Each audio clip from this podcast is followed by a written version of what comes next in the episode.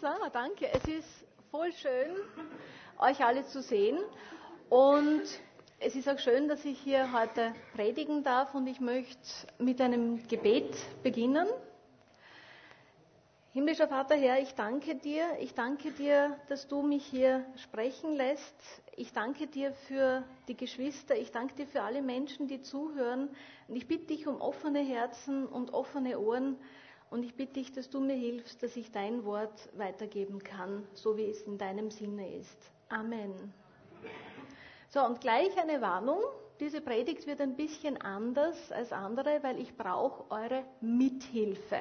Okay? Also letzte Chance, wenn jemand sagt, oh, ich brauche nämlich jede Person. Ihr müsst nicht vorkommen, aber ihr müsst etwas tun. Und zwar möchte ich heute über Steine reden.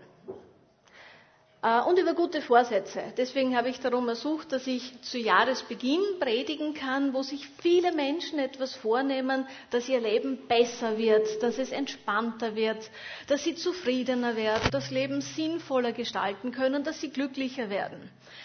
Und ich möchte ein paar Fragen stellen und damit sich jetzt niemand durch Handheben outen muss, weil das vielleicht unangenehme Fragen sind, möchte ich einen Hm-Indikator einführen weil es kann jeder hummen, ohne dass es der andere sieht. Okay? Und jetzt werden wir das gleich einmal testen. Ich bitte jetzt einmal alle Männer zu hummen. Hm. Ja, gut. Jetzt bitte ich euch, dass alle Frauen Gegentest hummen. Hm. Okay, das heißt, wir haben mehr Frauen als Männer in diesem Gottesdienst. Und jetzt bitte ich alle, die größer sind als 1,50 Meter zu hummen. Hm, cool, ihr seid super. Das war die Fangfrage und ihr habt es geschafft. Äh, ich nehme an, dass jede und jeder herinnen größer ist als 1,50 Meter. Gut, und jetzt kommen schon die unangenehmen Fragen. Wer von euch hat Neujahrsvorsätze gemacht? Okay. Wer von euch hat schon jemals Neujahrsvorsätze gemacht und sie gehalten?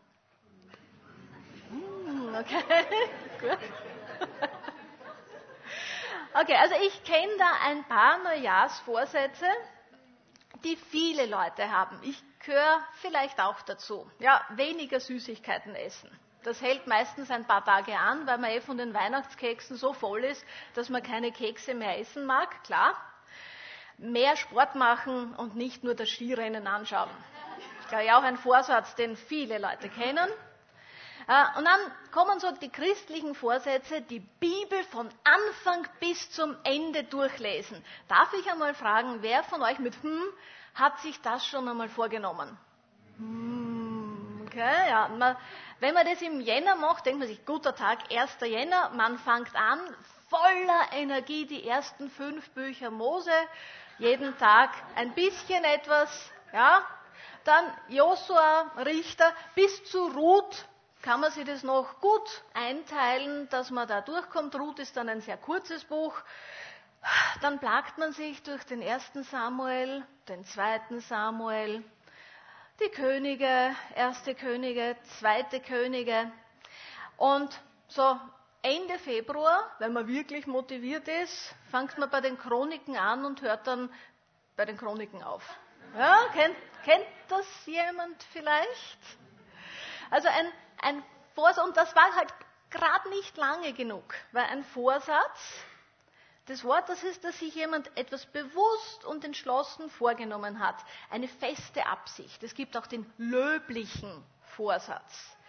Und damit ein Vorsatz zur Gewohnheit wird, muss man diesen Vorsatz oder das, was man machen möchte, wie lange durchhalten? Wer glaubt, es ist länger als 30 Tage? Ich habe euch eh schon einen Tipp gegeben mit Februar. Hm, länger, definitiv länger als 30 Tage. Wer glaubt, es ist länger als 60 Tage? Hm, auch länger als 60 Tage, leider. Äh, wissenschaftlich bewiesen ist es, wenn man eine neue Gewohnheit 72 Tage durchgehalten hat, dann ist es eine Gewohnheit und dann schafft man das auch noch länger. Ja? Und dann ist es eine Gewohnheit und dann, ich habe vor sechs oder sieben Jahren angefangen, ich habe gedacht, mehr Sport machen, das war auch so ein Vorsatz. Äh, und habe mir das vorgenommen. Fünf Minuten, weil das bringt jeder zusammen, fünf Minuten nach dem Aufstehen sofort Sport zu machen. Gleich alles vorbereitet, also nicht ins Fitnessstudio zu gehen. Und äh, ich habe das durchgehalten. Ich habe das auch meinen, mit meinen Studierenden ausgemacht. Das war zu Semesterbeginn, da machen wir das. Ich habe das durchgehalten. Ich mache mittlerweile in der Früh jeden Tag zwischen mindestens acht Minuten, meistens 20 Minuten Sport. Und wenn wir im Urlaub sind, mache ich das auch, weil das ist eine Gewohnheit geworden. Und es geht mir ab, wenn ich das nicht mache. Und so gibt es halt Gewohnheiten, die wir uns als Christen und Christinnen auch angewöhnen können. Und viele sagen, ja, ich möchte mir mehr Zeit für Gebet nehmen. Und ich, ich glaube, wir sind uns einig, es ist sinnvoll zu beten. Es gibt immer gute Anliegen zu beten, für die Gideon-Arbeit zu beten, zum Beispiel für den kommenden Freitag, eine super Sache. Es gibt immer Grund zu beten und es gibt immer Grund, Gott zu danken. Und ich möchte jetzt, äh, es ist sinnvoll, das zu machen, es ist auch sinnvoll, Gottes Wort zu lesen, regelmäßig. Es ist sinnvoll, Gemeinschaft mit anderen Christinnen und Christen zu haben. Und ich brauche euch jetzt und eure Hilfe für ein Experiment. Okay? Ihr müsst mir helfen, das Glas meines Lebens zu füllen für dieses Jahr. Okay? Das ist noch ganz leer. Ja? Und der Titel meiner Predigt, was sind die großen Steine? Ja? Ich denke einmal, ich habe da einen großen Stein mit Familie. Ja, ich denke, den sollte man einmal reingeben. Du seid ja da auch dafür. Ja, klicken. Familie ist einmal ganz gut. Man muss ein bisschen Platz sparen. Äh, Arbeit und Weiterbildung ist für mich persönlich ein großer Stein. Der ist jetzt auch ganz wichtig. Den tun wir da rein. Dann habe ich da einen weiteren großen Stein, der nennt sich Gemeinde. Das wird jetzt dann schon ein bisschen voll. Dann haben wir auch, jetzt müssen wir schon aussuchen, was nehmen wir? Die Gesundheit. Denke, wir, brauchen wir, weil sonst haben wir bald ein Problem. Äh, würde einmal sagen, meine Freunde gehen wir da auch rein, die Leute, mit denen ich gerne zusammen bin. Und dann habe ich eine Leidenschaft, ich lese irrsinnig gerne, also meine Freizeit, Bücher. Und das gehen wir jetzt da rein. Und ich würde mal sagen, wer von euch sagt, das Glas ist voll? Hm? Ja? Sagt jemand, das Glas ist leer? Nein, also es ist ziemlich voll. Aber natürlich braucht man auch Zeit für andere Dinge, so zum Beispiel einkaufen gehen, Lebensmittel und so. Äh, in meinem Alter Arztbesuche, da braucht man auch ein paar, den Haushalt machen, so, so diverse Wegzeiten, die man hat. Man braucht man noch so, jetzt, jetzt wird es dann schon ein bisschen, da geht, ein bisschen was geht immer, sagt man. Bitte? Schlafen, Mama mia. Ja, da brauchen wir jetzt auch ein paar große Steine. Aber das müssen wir nicht einplanen, das ist, wenn das so voll wird. Aber natürlich, schlafen ist sicher gut. Äh, haben wir noch was? Kochen. Ich koche irrsinnig gern, die müssen wir jetzt da auch noch rein tun. Also, es gibt so viele Dinge, an die wir jetzt im Moment gar nicht denken, aber die echt wirklich wichtig sind. Und da müssen wir jetzt da hinten noch ein bisschen. Also ich schätze, die kriegen wir alle noch unter. Wenn wir das ein bisschen besser schütteln. Ja. So. Gut. Ja, jetzt sind wir schon voll. Ist es jetzt schon voll? Ah, nicht ganz.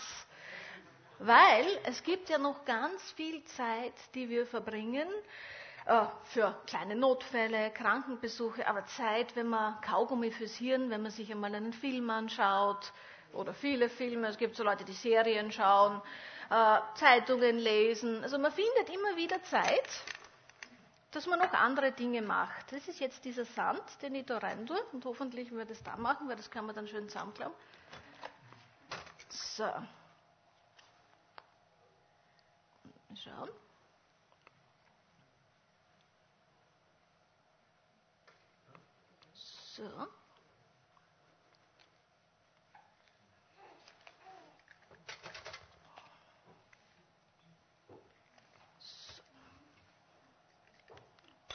So, oder?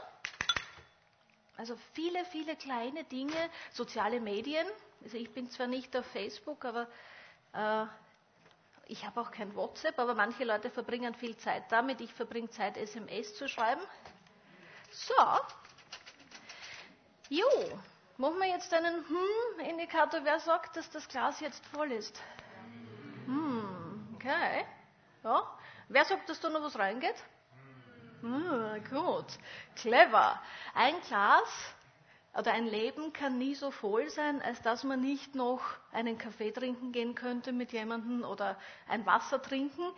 Äh, diese ganze Flasche geht da hinein, aber ich brauche den Sand noch für den zweiten Gottesdienst. Das heißt, ihr müsst euch, ihr müsst euch das vorstellen, das geht hinein.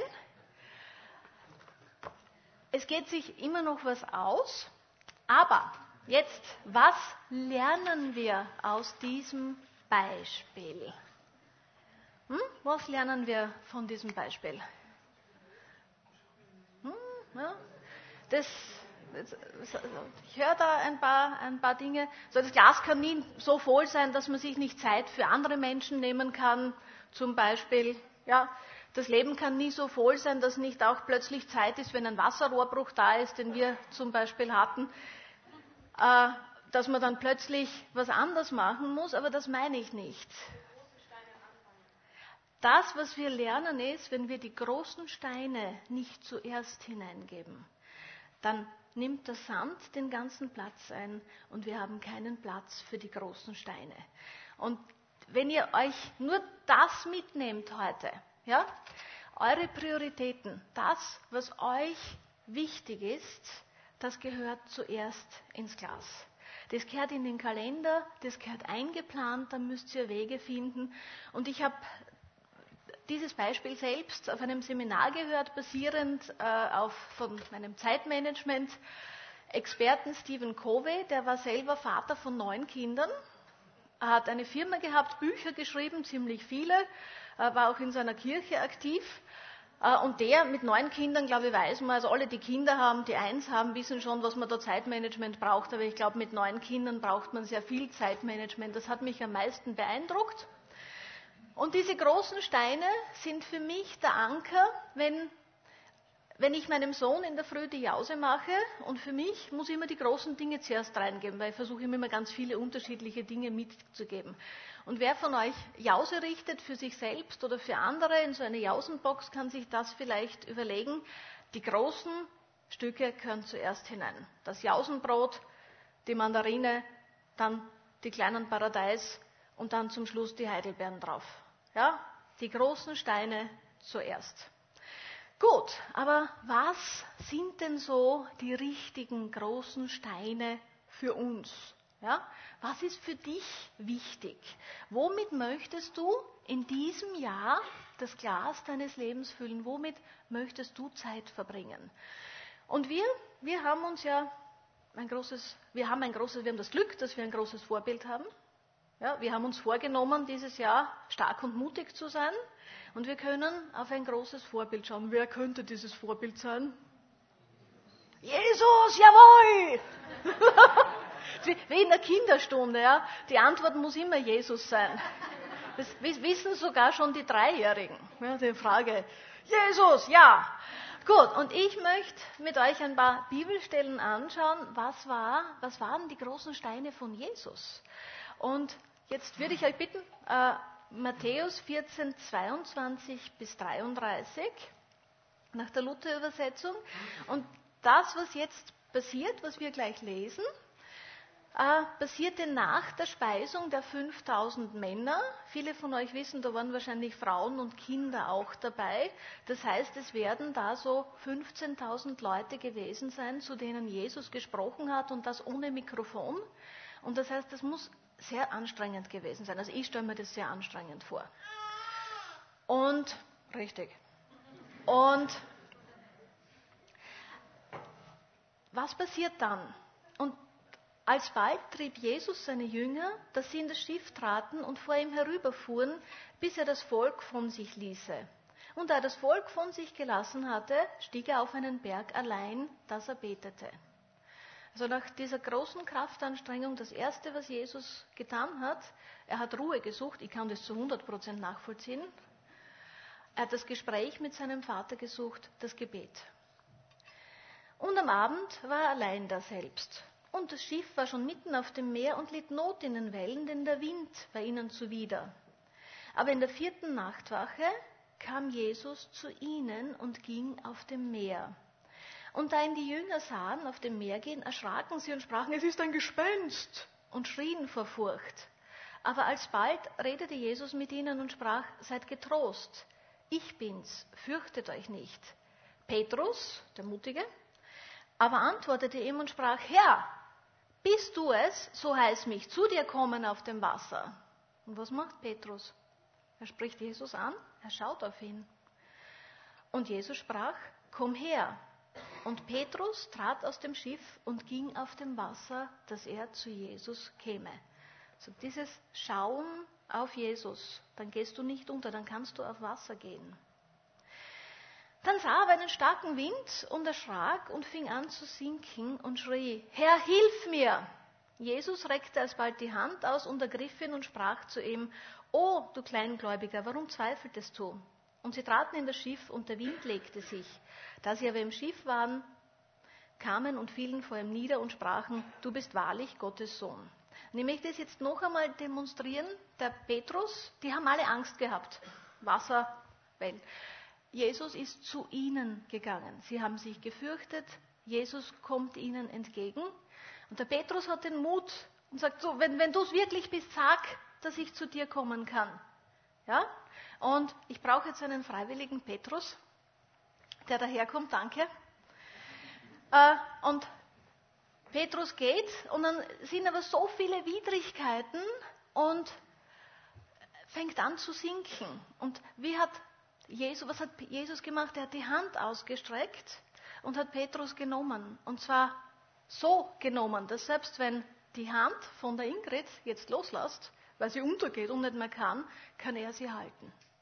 Und das ist, Amen, danke. Das ist das Bild, das ich euch bitte mitzunehmen. Schauen auf Jesus, hingehen, wenn ihr nicht mehr könnt, wenn ihr erschreckt, wenn ihr zu sinken droht. Er gibt euch die Hand und er haltet euch. Er lässt euch nicht los. Ja? Das wäre ganz Ganz wichtig. Und ich denke, dieses Schauen auf Jesus, was Jesus gemacht hat, ist ganz wichtig, wenn man auf der Suche nach den großen Steinen ist. Aber was könnten jetzt die großen Steine sein? Also einen, den haben wir, das war das Gespräch mit Gott. Definitiv. Und jetzt schauen wir uns Markus 1,35 an. Und des Morgens vor Tage stand er auf und ging hinaus. Und Jesus ging in eine wüste Stätte und betete daselbst. Jesus beginnt den Tag im Gespräch mit Gott, im Gebet. Markus 6, 46, als er sie fortgeschickt hatte, ging er auf einen Berg, um zu beten. Matthäus 26, 36, da kam Jesus mit ihnen zu einem Hofe, der hieß Gethsemane, und sprach zu seinen Jüngern, setzt euch hier, dass ich dorthin gehe und bete. Okay? Also dieses Gebet, das kommt sehr oft vor. Und wenn ihr euch vornehmt, heuer die Bibel zu lesen, fangt im Neuen Testament an. Und sucht die Stellen, wo es um das Gebet geht. Es gibt wenig feste Regeln. Es darf jeder und jede sich hinsetzen und beten. Ja, es gibt ein paar, man soll im stillen Kämmerlein beten, es gibt ein paar Empfehlungen, man soll zu zweit, zu dritt beten.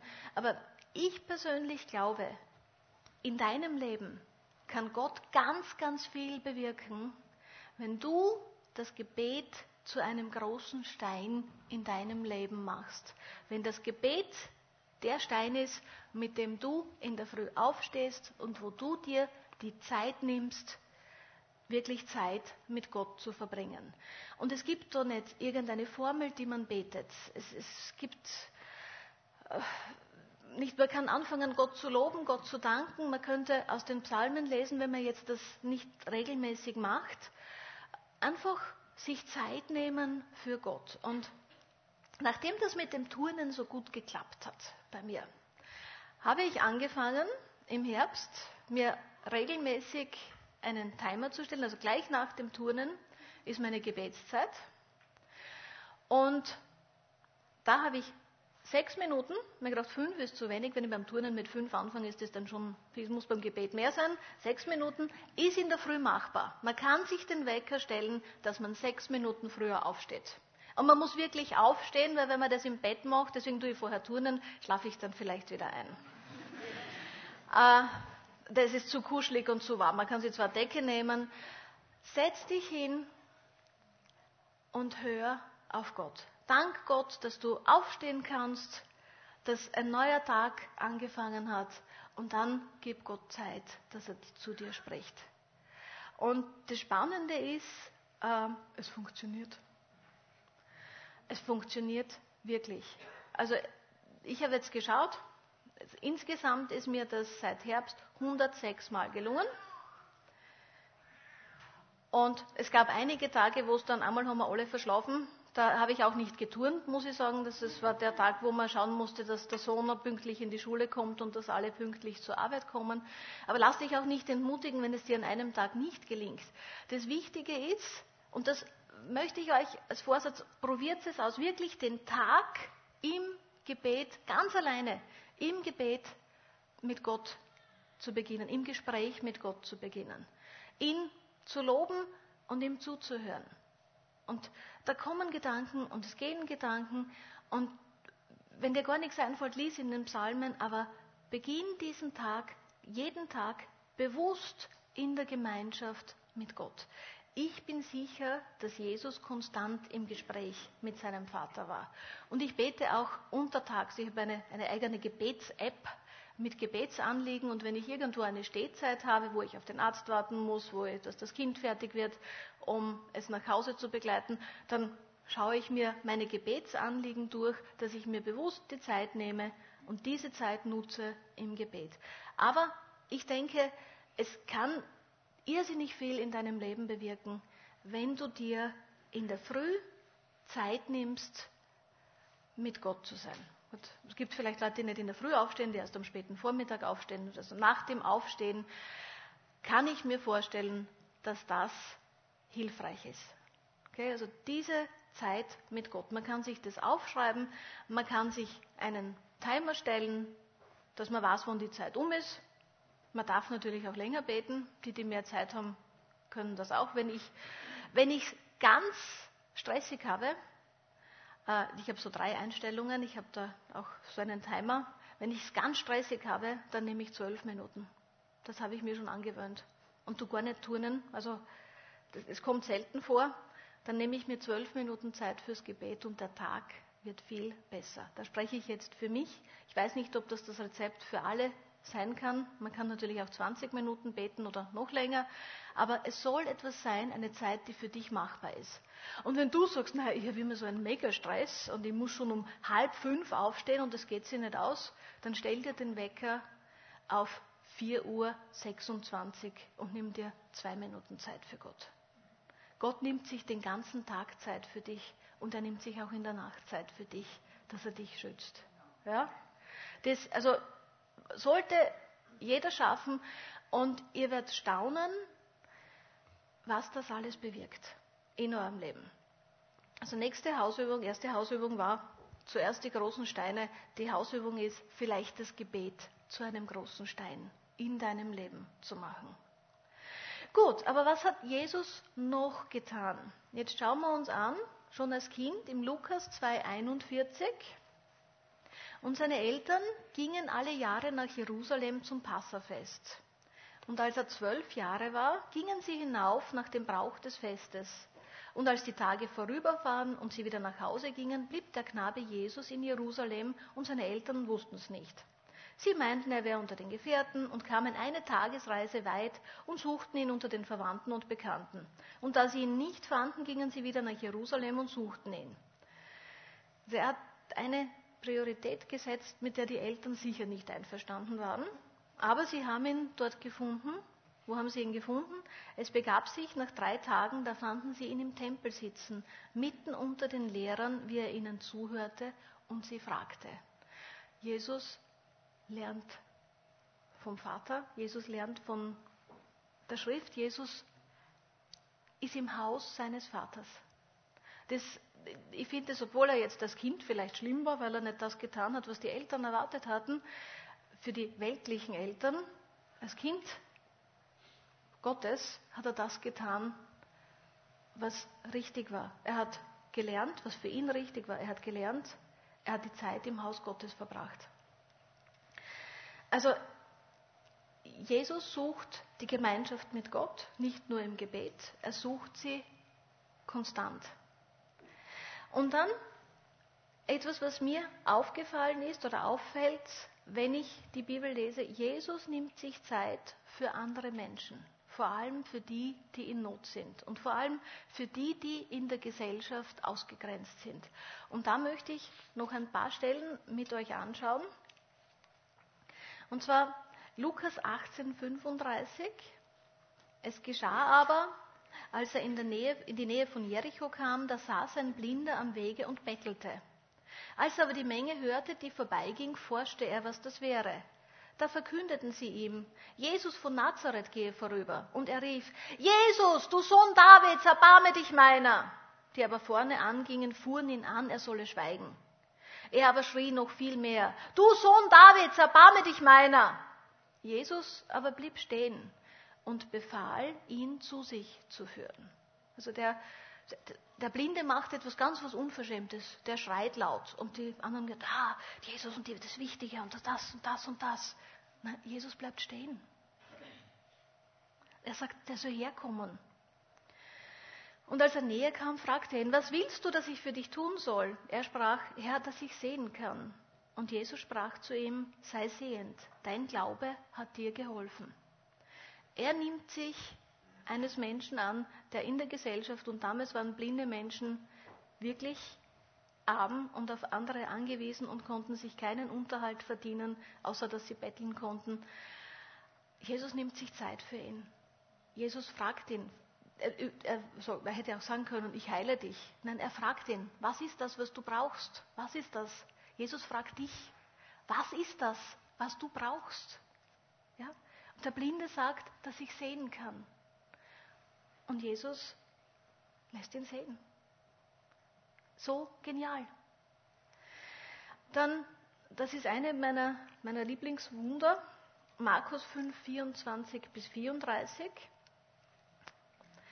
Und, es, und er ging hin und es folgte ihm eine große Menge und sie umdrängten ihn. Also ich stelle mir vor, nach den Wundern, es waren immer viele Leute um Jesus. Und umso mehr wird er auch die Zeit gebraucht haben, wo er für sich sein kann und mit dem Vater sein kann. Und da war eine Frau, die hatte den Blutfluss seit zwölf Jahren. Und sie hatte viel erlitten von den Ärzten und all ihr Gut dafür aufgewandt. Und es hat ihr nichts geholfen, sondern es war noch schlimmer mit ihr geworden. Als, die von Jesus, als sie von Jesus hörte, kam sie in einer Menge von hinten heran und berührte sein Gewand. Denn sie sagte sich, wenn ich nur seine Kleider berühren könnte, so würde ich gesund. Und sogleich versiegte die Quelle ihres Blutes und sie spürte es am Leibe, dass sie von ihrer Plage geheilt war. Und Jesus spürte sogleich an sich selbst, dass eine Kraft von ihm ausgegangen war und wandte sich um in der Menge und sprach, wer hat meine Kleider berührt? Und die Jünger sprachen zu ihm, du siehst, dass dich die Menge umdrängt und fragst, wer hat mich berührt? Und er sah sich um nach der, die das getan hatte. Die Frau aber fürchtete sich und zitterte, denn sie wusste, was an ihr geschehen war. Und da haben wir voriges Jahr eine, zu dieser Bibelstelle eine ganz tolle Predigt gehört von Markus, was das damals geheißen hat, äh, als Frau, was, für, was die alles aufgebracht haben muss, weil Frauen, die unter Blutfluss litten, waren unrein. Die durften nicht unter andere Leute gehen. Und die hat den Mut aufgebracht und gesagt, wenn mir einer helfen kann, alles andere hat nichts geholfen. Wenn mir jemand helfen kann, dann ist das dieser Jesus. Und ich, ich darf gar nicht zu ihm hingehen. Ich bin eine Frau, ich habe einen Blutfluss, aber zumindest sein, den Saum seines Kleides, seines Gewandes kann ich berühren. Und ich bin sicher, er wird mir helfen. Und so ist es auch geschehen. Und dass er sie dann anspricht, natürlich hat die Angst gehabt und sich gefürchtet. Aber Jesus hat das gespürt. Er hat diese Not gespürt. Er hat diese Angst gespürt. Er hat das, diese Verzweiflung gespürt von dieser Frau. Wenn du zwölf Jahre an einem Leiden leidest und alle Ärzte konsultiert hast und dein ganzes Geld aufgegeben hast, damals gab es keine Krankenversicherung und es hat dir niemand geholfen, das war ihre einzige, ihre letzte Hoffnung. Und er hat sich ihr angenommen. Und dann geht es weiter. Äh, die Frau fürchtete sich und zitterte, denn sie wusste, was an ihr geschehen war, und kam hin und fiel vor ihm nieder und sagte ihm die ganze Wahrheit. Er sprach zu ihr, meine Tochter, dein Glaube hat dich gesund gemacht. Geh hin in Frieden und sei gesund von deiner Plage. Ich finde es so, so, so, so toll. Jesus nimmt sich immer genau dessen an, was du brauchst, was diese Frau zu der Zeit gebraucht hat. Und er ermutigt sie. Und jetzt haben wir drei Steine. Was hat Jesus gemacht? Boah, die Lehrerin kann nichts machen. Ihr müsst mir helfen. Ich habe es ich hab's vergessen. Nein, ich habe es nicht vergessen. Also, was, hat Jesus, was waren die großen Steine im Leben von Jesus? Was waren seine Prioritäten? Ja, Gebete, seine Gebete, Gespräch mit Gott, Gespräch mit dem Vater. Ja, Gebete. Haben wir noch Steine gehabt?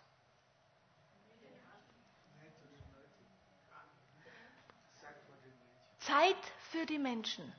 Zeit für Menschen in Not, Zeit für Menschen überhaupt. Also für mich die, diese Speisung der 15.000, für mich wird es der größte Horror, vor 15.000 Leuten zu sprechen. Dann sind die hungrig auch noch, die werden vielleicht unrund. Äh, die dann zu versorgen, dass noch was überbleibt. Er hat sich Zeit genommen für alle Menschen und ganz besonders aber für die, die ihn gebraucht haben. Und Jesus nimmt sich auch Zeit für dich. Und es ist so toll. Und es kann, wir können mit, mit allem, was wir sind, so wie wir sind, zu ihm kommen. In unserer Verzweiflung, in unserer Not, aber auch in unserer Freude, in unserer Dankbarkeit können wir zu ihm kommen. Das finde ich so großartig. Jetzt haben wir zwei Steine. Gebet, Zeit für Menschen. Was war denn der dritte Stein?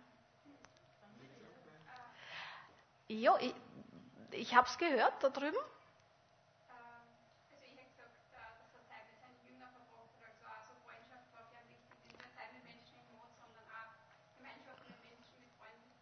Gemeinschaft mit Menschen, mit Freunden, ganz wichtig, sieht man, er war viel mit den Jüngern zusammen. Und jemand hat gesagt, die Familie, die Zeit mit seinem Vater, die Zeit mit Gott. Jetzt haben wir vier Steine. Ich wollte eigentlich nur, dass wir drei mitnehmen, aber die, die Freundschaft ist ganz, wie gesagt, ich brauche euch, ist ein ganz, ein wichtiger Teil, ein großer Stein, die Freundschaft, die Zeit mit seinen Jüngern. Und ich finde auch die Zeit mit der Familie, mit seinem Vater, dieses Gespräch mit seinem Vater, auch das ist ein wichtiger Stein. Gut, das haben wir uns gemerkt. Und großen Steine, ihr merkt euch, Prioritäten ja, im Kalender eintragen. Jesus war im ständigen Gespräch mit Gott. Und ich habe schon gesagt, einer deiner großen Steine kann das Gebet sein, der Blick auf Jesus. Und ich meine auf Jesus. Weil Religion oder Religiosität kann vielleicht deinen Zeitplan ändern. Ja? Du kannst und solltest Gottesdienste und Hauskreise fix eintragen in deinem Zeitplan. Ja? Und auch hingehen. Also ich habe ich habe in meinem elektronischen Kalender den Sonntagsgottesdienst mit unbestimmtem Ende eingetragen. Der ist jeden Sonntag drinnen, weil der kommt jeden Sonntag. Ja? Aber es ist was anderes, dass man dann auch hingeht. Aber so, man kann die Zeit, die Gemeinschaft mit anderen Christen fix im Zeitplan eintragen. Man kann auch hingehen, aber nur Jesus kann dein Leben verändern. Und deswegen finde ich, ist es ganz, ganz wichtig, dass man sich persönlich eine fixe Zeit für das Gebet nimmt eine Zeit, das Wort Gottes zu lesen, ist auch wichtig, die Zeit Gemeinschaft mit anderen Christinnen und Christinnen zu haben, ist auch wichtig. Wenn du die drei Dinge tust, dann wird sich viel in deinem Leben verändern. Und die Beziehung, die wir durch Jesus Christus mit Gott haben dürfen, wird auch unsere Beziehungen zu anderen Menschen verändern. Wenn ihr das nicht schon erlebt habt, probiert es aus. Ihr werdet es erleben. Er wird euch mutiger machen. Er wird euch helfen. Wenn ihr in Not seid, ist er immer für euch da. Er haltet euch fest. Wenn ihr euch freut, freut er, freut er sich mit euch. Und äh, mit der Bibellese ist es dann auch gleich wie mit dem Essen. Ja, wenn du nur am Sonntag in die Gemeinde kommst und einmal in der Woche im Hauskreis, in den Hauskreis kommst und isst und das Wort Gottes konsumierst, äh, wirst du krank werden. Um gesund zu bleiben, und hier meine ich, um geistig gesund zu bleiben, seelisch gesund zu bleiben, musst du täglich Nahrung zu dir nehmen. Oder solltest du täglich Nahrung zu dir nehmen? Ich weiß, es gibt diese Leute mit dem intermittierenden Fasten, die essen nur jeden zweiten Tag, dann aber doppelt so viel. Äh, ob das mit der Gemeinschaft mit Gott funktioniert, weiß ich nicht. Äh, man kann es ausprobieren, aber also die Empfehlung, ich glaube so, die, wenn es so eine wissenschaftliche Empfehlung gäbe, um gesund zu bleiben in deinem Leben als Christin, als Christ, solltest du täglich Gemeinschaft mit Gott haben und täglich das Wort konsumieren. Und wenn es nur ein Bibelvers ist, den du in der Früh liest. Boah, das klingt jetzt so auf so viel Aufgabe. Aber es tut dir irrsinnig gut. Und ich lade euch ein, dass ihr das ausprobiert.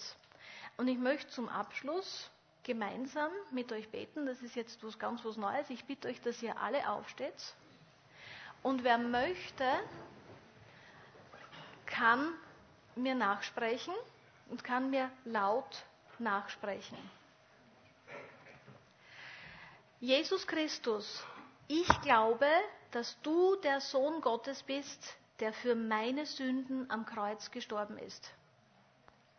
Jesus Christus, ich glaube, dass du der Sohn Gottes bist, der für meine Sünden am Kreuz gestorben ist. Ich glaube, dass du Schuld und Sünde von mir weggenommen hast.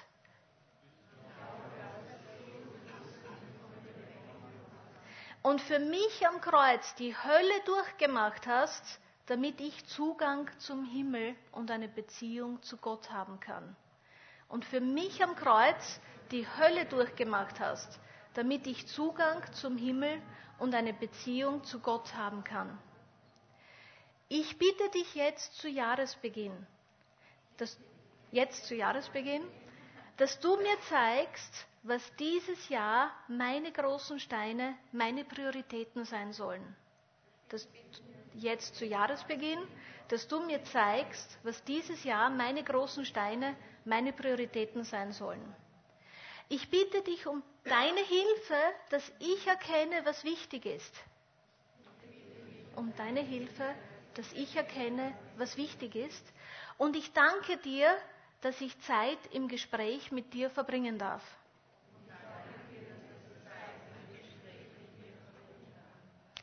Ich danke dir, dass ich jederzeit mit all meinen Anliegen